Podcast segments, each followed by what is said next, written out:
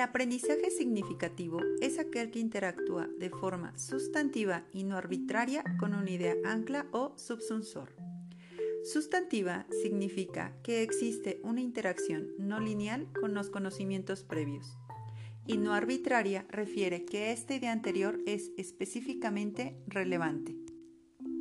Por lo tanto, la variable más importante para facilitar el aprendizaje significativo es la idea ancla, es decir, el conocimiento establecido en la estructura cognitiva del sujeto que aprende y que permite, por interacción, dar significados a otros conocimientos.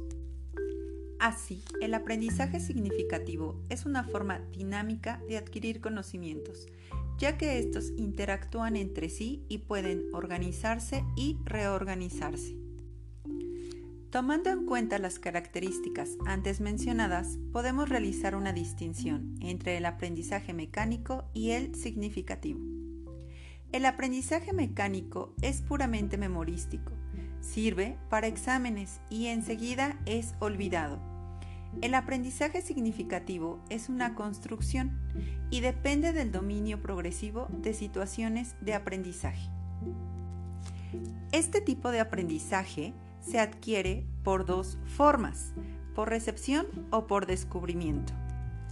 El aprendizaje receptivo es aquel en que la información es recibida en su forma final. Y el aprendizaje por descubrimiento implica que el alumno tiene un conocimiento previo y predisposición para el aprendizaje que le permite descubrir su propio conocimiento. Por ello, al menos existen dos condiciones para el aprendizaje significativo. 1.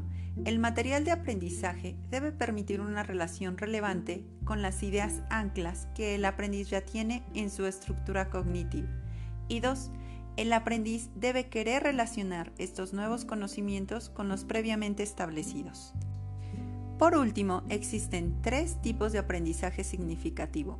El representacional, cuando existe una relación unívoca entre el significado y el objeto.